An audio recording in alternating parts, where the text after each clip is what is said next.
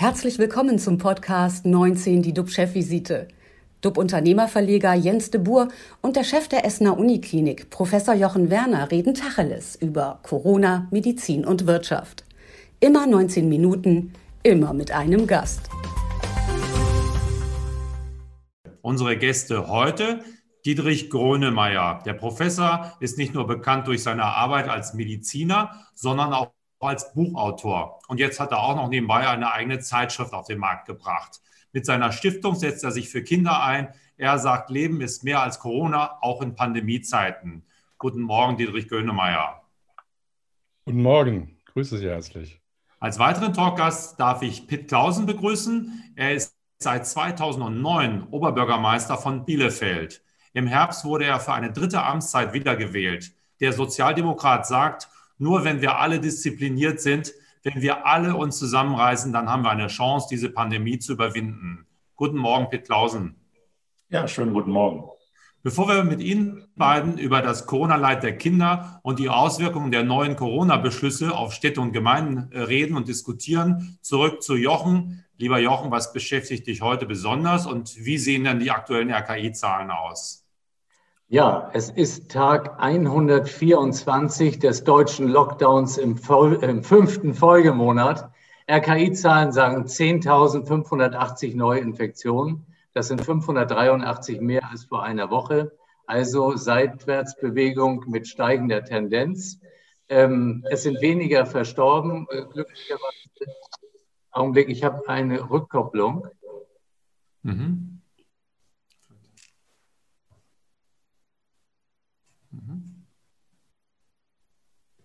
Ist es jetzt noch da?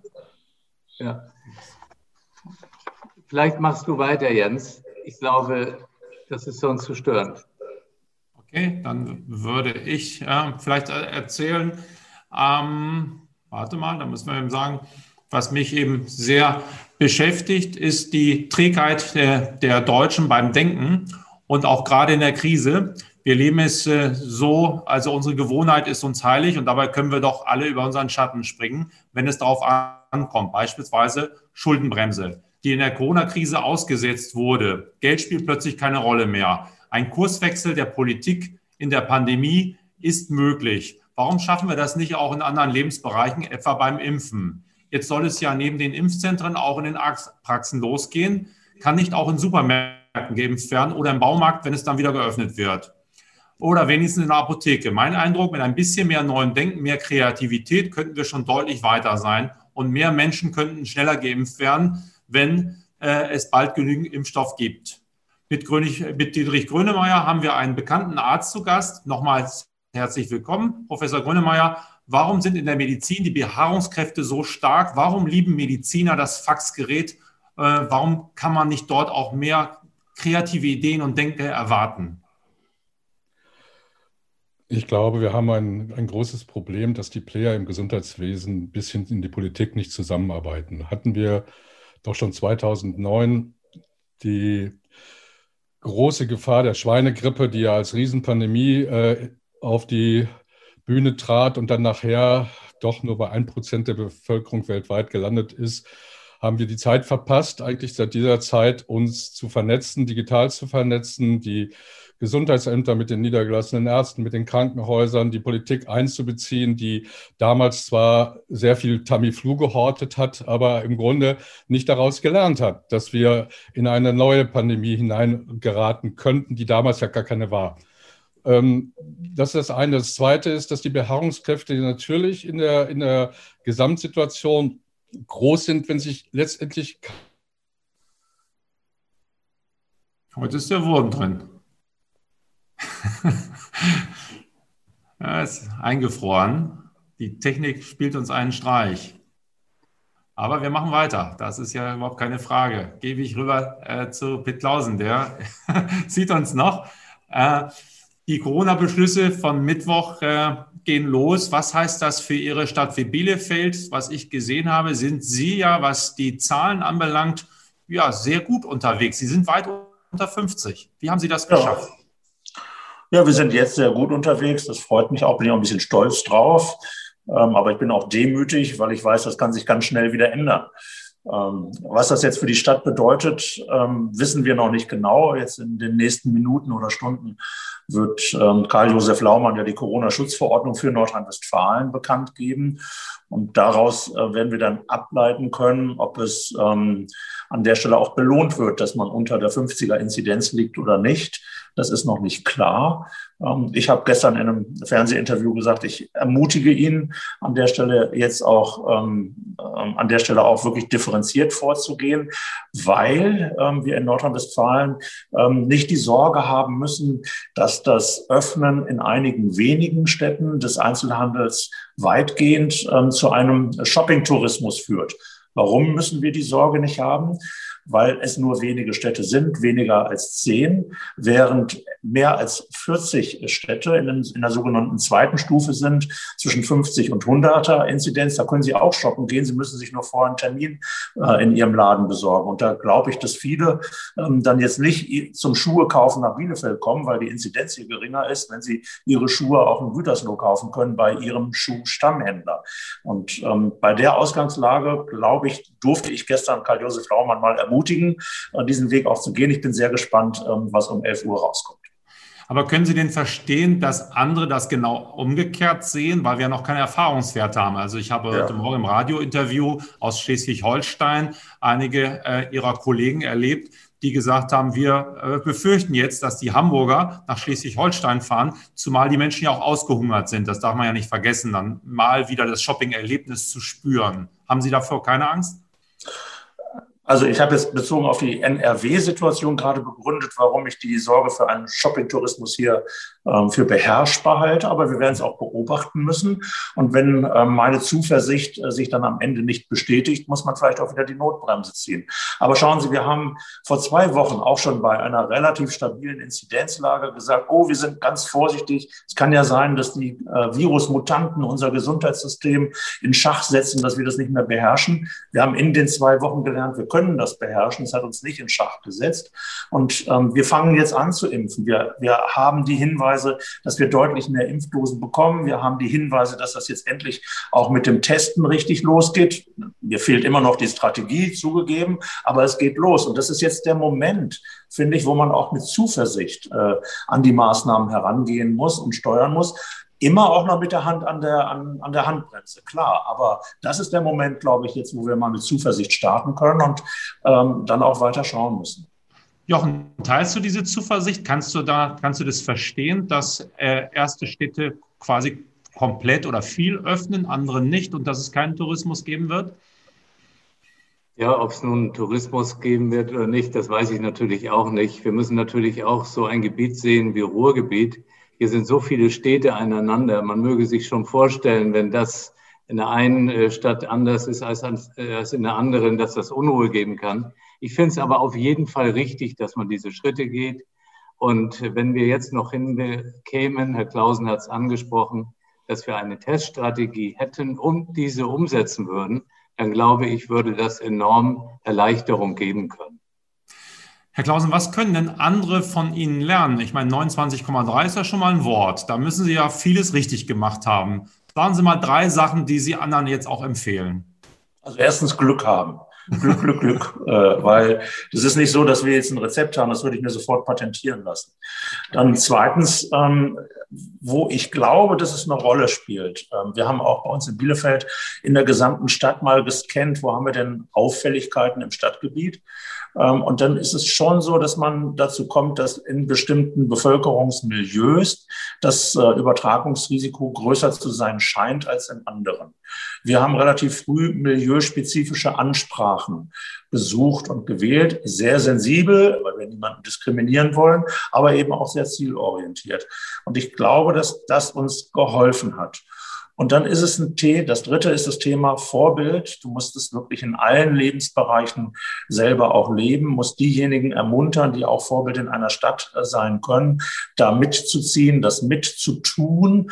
Ähm, und wir haben dann auch in Bielefeld Gott sei Dank eine Politik, die nicht nur in einem aufgeregten Modus ähm, alles niederdiskutiert, ähm, sondern an der Stelle auch ähm, Disziplin gehalten hat. Auch demokratisch streitig, klar, aber doch relativ ruhig und geordnet. Und da kam das eine zum anderen. Das hat uns, glaube ich, geholfen. Sie hatten ja auch äh, überlegt, Drohnen einzusetzen, um zu gucken, wie viel Disziplin in der Stadt herrscht. Hat das geklappt oder wie ist das ausgegangen? Naja, das, das ist jetzt eher die Geschichte stille Post der Medien, wenn ich das mal so sagen darf. Also die, die Frage, die bei mir angekommen war, ist, halten Sie den Einsatz von Drohnen für ein realistisches Szenario? Das habe ich bejaht, weil ich weiß, dass die Polizei in NRW schon mehr als 100 Drohnen im Einsatz hat. Ich habe heute in der Zeitung gelesen, privat sind mehr als 400.000 Drohnen schon im Einsatz bundesweit. Wenn man es international beobachtet, ähm, dann sehe ich da auch viel und ich weiß, dass auch einige Städte in Pilotprojekten am Forschen sind. Ähm, aber wir nochmal ganz ausdrücklich, die Stadt Bielefeld erwägt nicht und bereitet auch nicht vor, Drohnen einzusetzen, äh, um die Einhaltung von Corona-Regeln im Stadtgebiet zu überwachen. Äh, das ist äh, das Ergebnis der stille Post von sozialen Medien. Okay. Klausen, Sie sprachen gerade an, diese stille Post von den sozialen Medien. Als ich vorhin meine Rückkopplung hier hatte, da wollte ich nämlich nochmal auf die Ministerpräsidentenkonferenz eingehen. Und was mich schon beschäftigt, ist, dass ja seit Monaten im Grunde live übertragen wird aus der MPK. Wie, was geht Ihnen durch den Kopf? Ist das so, dass man sagt, daran muss man sich jetzt gewöhnen? Das ist dort so, das wird dann bei Ihnen auch im Stadtrat so sein und dass das vollkommen normal wird? Ich finde das extrem befremdlich. Ja, ich auch, ähm, weil sie brauchen gerade im Krisenmanagement einen Raum, wo Entscheider ihre Überlegungen auch selbstkritisch mit anderen reflektieren können müssen. Und äh, das ist in einer Demokratie gut, wenn da auch unterschiedliche politische Farben äh, vertreten sind. Es ist nicht gut, wenn alles live nach draußen getwittert wird und draußen äh, dann sozusagen eine Aufgeregtheit ähm, äh, produziert wird, die sie hinterher kommunikativ gar nicht mehr beherrschen können. Also ich finde ähm, das sehr schade, dass das so geschieht. Wir haben in Bielefeld das jetzt auch so geregelt, dass ich in einem sogenannten Corona-Ältestenrat einmal die Woche mich mit den Repräsentanten der Fraktionen treffe und dem Krisenstabsleiter, um unsere ähm, Marschroute zu diskutieren, zu überlegen, Anregungen und Impulse aus dem politischen Raum aufzunehmen, auch zu erklären, warum wir was machen oder warum wir was nicht machen. Und äh, da, das bleibt bisher alles dann auch Stickum in diesem geschützten Raum. Und das ist eine gute Grundlage, um darauf, damit arbeiten zu können. Also was in Berlin da passiert, gefällt mir auch staatspolitisch überhaupt nicht. Mhm.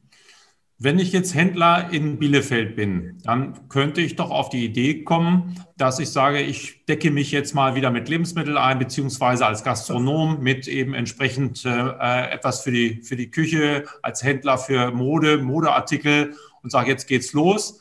Und ähm, leider nimmt die Inzidenz wieder zu. Ich bin bei 100, zack, Notbremse, alles wieder zu. Die Unternehmer laufen Gefahr, dann auf ihren Waren sitzen zu bleiben gegebenenfalls mit riesigem Verlust.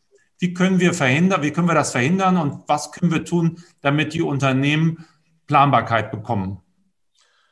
In einer Krise gibt es nur begrenzte Planbarkeit. Das ist die Wahrheit. Wir müssen in einer Krise immer bereit sein, in beide Richtungen zu denken und bereit sein, auf neue Erkenntnisse zu reagieren.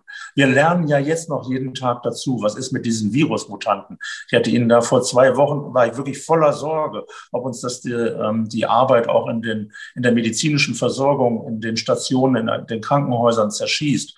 Jetzt bin ich beruhigter, weil ich zwei Wochen das habe beobachten können und gesehen habe, es hat uns nicht zerschossen. Sie sind da, wir haben das im Griff. Ähm, aber wir lernen trotzdem jede Woche neu dazu und dann müssen wir auch bereit sein, mit einer veränderten Faktenlage auch nachzujustieren und nachzusteuern. Das ist Krisenmanagement. Und wir müssen in unserer Bevölkerung auch darum werben, äh, dafür Verständnis zu haben. Das, was ich heute erzähle, kann in zwei Wochen schon wieder überholt sein, weil wir eben lernen in der Krise. Das ist für uns alles neu. Wir haben da keine Blaupause, kein Drehbuch, sondern wir müssen uns genau mit den sich verändernden Fakten auseinandersetzen äh, und kommunizieren sehr transparent transparent, warum, wie, was zusammenhängt. Und ähm, da muss man um Verständnis bitten, da muss man auch Solidarität anmahnen ähm, und an die Verantwortlichkeit jedes Einzelnen äh, appellieren, denn wir werden am Ende dieses ganze Thema nur bewältigen, wenn jeder das auch zu seiner Sache macht, wenn jeder sich selbst auch an die Regeln hält und wenn jeder selbst auch für sich in die Verantwortung geht. Können Sie denn verstehen, dass der Einzelhandel, dass da die Nerven blank liegen und ja. dass man sich natürlich wünscht, dass ein bisschen mehr passiert als das, was jetzt angeboten wird?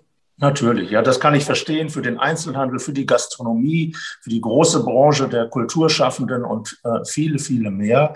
Ähm, aber ich kann an der Stelle trotzdem nur wieder appellieren, Leute, bitte versteht, das ist eine besondere Situation, in der wir unterwegs sind.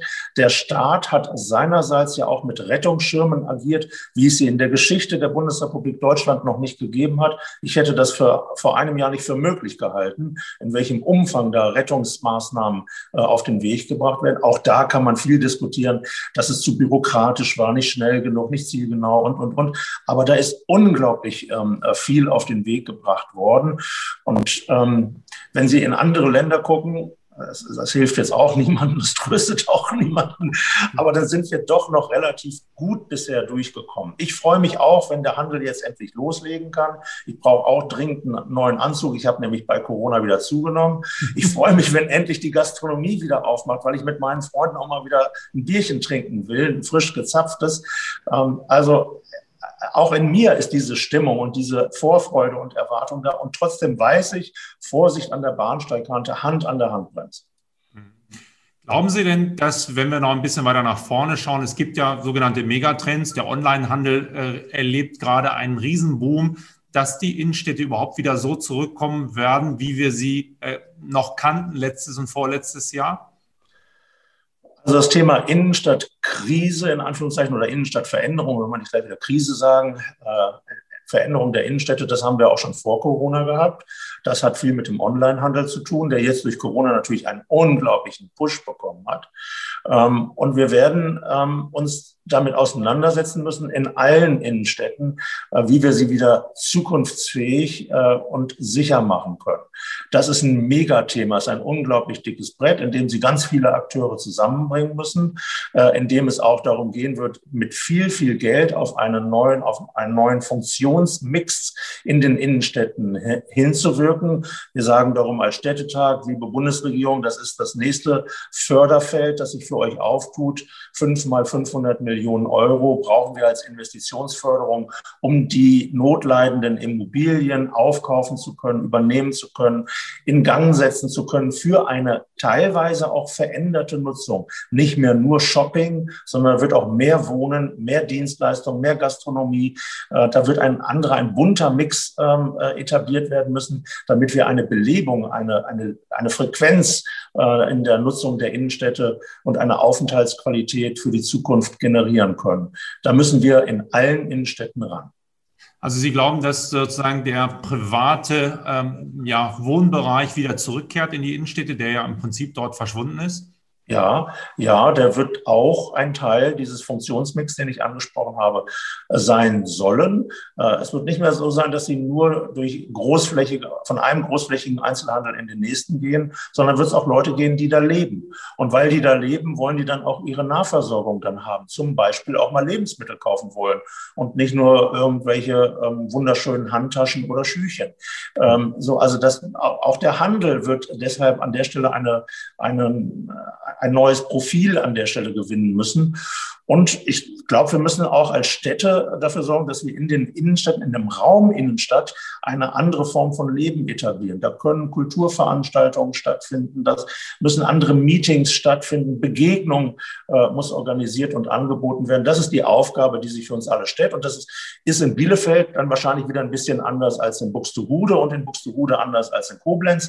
Also muss dann auch nochmal jedes Mal die örtlichen Gegebenheiten abholen und mitnehmen, weil das macht nicht der Bürgermeister allein alleine, sondern er kann es im Grunde nur anstoßen und moderieren. Aber wir müssen viele Akteure an der Stelle motivieren, damit zu tun. Das ist ja interessant, dass Sie Bielefeld mit Buxtehude und Koblenz vergleichen. In Buxtehude habe ich meinen Wehrdienst gemacht, das ist mir immer noch bekannt. Aber äh, Dietrich Grönemeyer hat die Technik besiegt. Ich glaube, oh, auch wieder nicht oder doch, ich weiß es nicht. Ich wollte ihn zum Schluss noch mal reinholen, aber jetzt ist er wieder mit dem Foto äh, weg. Ich glaube, wir müssen ihn nochmal neu einladen. Das machen wir mit äh, stabiler Technologie. Jochen, äh, bist du soweit zufrieden? Wir haben jetzt einige technische Probleme gehabt. Wolltest du, du hattest einige Botschaften noch geplant. Möchtest du uns zum Schluss nochmal was mitgeben? Naja, ich hatte eigentlich nur noch einmal darauf hinweisen wollen, weil man sich ja immer in diesen ganzen Themen nicht mehr auf das eigentliche rückbesinnt, dass ja die mRNA-Technologie letztendlich von dem Dr. Ingmar Hör in Tübingen entdeckt wurde. Das ist ja schon ein Riesenerfolg. Dass BioNTech eine deutsche Firma ist, die weltweit agiert und im Grunde auch unverzichtbar ist. Dass der erste Antigentest gegen SARS-CoV-2 von der Arbeitsgruppe um Professor Drosten, also auch in Deutschland gemacht wurde. Am 16. Januar 2020 wurde der bekannt gegeben. Und dass wir, obwohl wir so an der Spitze da sind, all diese Logistik eben nicht hinbekommen, das ist sehr nachdenklich, finde ich. Und ähm, ich finde, man kann jetzt dieses Thema mit den Testungen nicht einfach so wieder beisetzen, wie man es mit der Maske getan hat oder mit den Impfstoffen, weil da hat man wirklich ein Jahr Zeit gehabt. Es ist sehr, sehr viel kritisiert worden vorher schon. Ich habe also viele, viele andere haben es ja auch gesagt, wir müssen testen. Und ähm, ich finde da, was sich jetzt abspielt, das kann man nicht so gutheißen. Das ist für mich nicht akzeptabel mehr. Mhm. Glauben Sie, glauben Sie, äh, Herr Klausen, dass man viel Zeit tatsächlich verschenkt hat? Sie sitzen jetzt ja da, Sie können die Fäden ziehen, Sie können es vorbereiten, haben auch Zeit gehabt. Wenn man selbstkritisch ist, hätte man da hier und da was besser machen sollen können? Naja, die, die Städte machen das ja nicht alleine. Wir bestimmen nicht, wem wir in welcher Reihenfolge impfen. Das ist uns vorgegeben. Wir bestimmen nicht, wie viel Impfstoffe wir zur Verfügung kriegen. Das wird uns zugeordnet. Also es ist ja richtig Planwirtschaft an der Stelle. Hat auch seinen Sinn. Ich will das gar nicht kritisieren. Es hat auch seinen Sinn, dass geregelt ist, wer in welcher Reihenfolge geimpft wird, weil äh, es sollen nicht nur die Reichen und Starken am Anfang äh, der Schlange stehen, sondern es sollen nach einer bestimmten Vernunft äh, auch die Reihenfolge bestimmt wird. Das hat alles seinen Sinn. Ähm, und, äh, aber ich teile ein, ein Stück weit auch die Kritik, die Herr Werner formuliert hat, gerade beim Thema der Teststrategie. Ähm, das diskutieren wir in der Tat schon seit Monaten, dass wir da eine, eine Strategie brauchen, die insbesondere auch mit der Öffnungsstrategie einhergehen muss. Denn schauen Sie, wenn wir jetzt, ich finde es richtig, dass wir jetzt erstmal nur den Einzelhandel uns angeguckt haben oder die MPK das gemacht hat und Gastronomie dann zwei Wochen später hoffentlich folgt. Ähm, aber da könnte natürlich sowas wie ein, ein Test auch eine Eintrittskarte sein. Wenn man dann am Tresen vorliegt, ich habe mich heute einmal getestet und das Ergebnis war, war gut, dann darf ich jetzt hier rein. Und wer das nicht gemacht hat, kommt dann nicht rein. Das würde uns einen Schub auch nochmal oder ein, ein, hoffentlich mehr Vertrauen, mehr Selbstbewusstsein und mehr Mut geben, um dann auch in bestimmten Kulturdienstleistungen oder in, in, in der Gastronomie ähm, mehr zu öffnen und mehr zu ermöglichen. Und das hätte man in der Tat vorbereiten können. Können wir aber immer noch. Ähm, bis zur nächsten Entscheidung der MPK haben wir ja wieder zwei Wochen und in den zwei Wochen kann doch mal jemand diese naheliegenden Fragen ähm, beantworten. Äh, ich finde das alles nicht so schwer, aber es muss zentral geregelt werden. Das kann nicht in jeder Stadt anders laufen. Dann haben wir ja wirklich ein, ein Chaos angestiftet. 19 Minuten sind leider vorbei, leider mit einigen technischen Problemen. Herr Grönemeyer hat es mehrfach versucht, ist rein und rausgekommen. Also es zeigt, die Welt ist noch nicht optimal. Auch wir haben, wir versuchen sie zu optimieren, wir versuchen neue Wege zu gehen. Eindrucksvoll, was in Bielefeld passiert, äh, nicht nur im Fußball, sondern auch in der, in der Stadt. Und äh, ja, die Stadt, die ja häufig damit verbunden wird, dass es sie gar nicht gibt, aber sie gibt es wirklich. Sie hat einen Oberbürgermeister, einen Bürgermeister, der vorbildliche Arbeit leistet, was man an tollen Zahlen ablesen kann. Vielen Dank nochmal, Pitt Klausen, unsere Gäste am Montag sind Toyota-Sprecher Thomas Schalberger und Christoph Oke, der Gründer von einem KI-Unternehmen, Startup Nativ. Und da geht es um die grüne Zukunft der Mobilität und künstliche Intelligenz. Und äh, ja, bleiben Sie alle gesund, klicken Sie wieder rein. Wir freuen uns auf Sie. Tschüss aus Hamburg. Und aus Essen. Und aus Bielefeld. Das war 19 die DUB-Chefvisite als Podcast. Die Videos dazu gibt es auf watz.de und auf dub-magazin.de.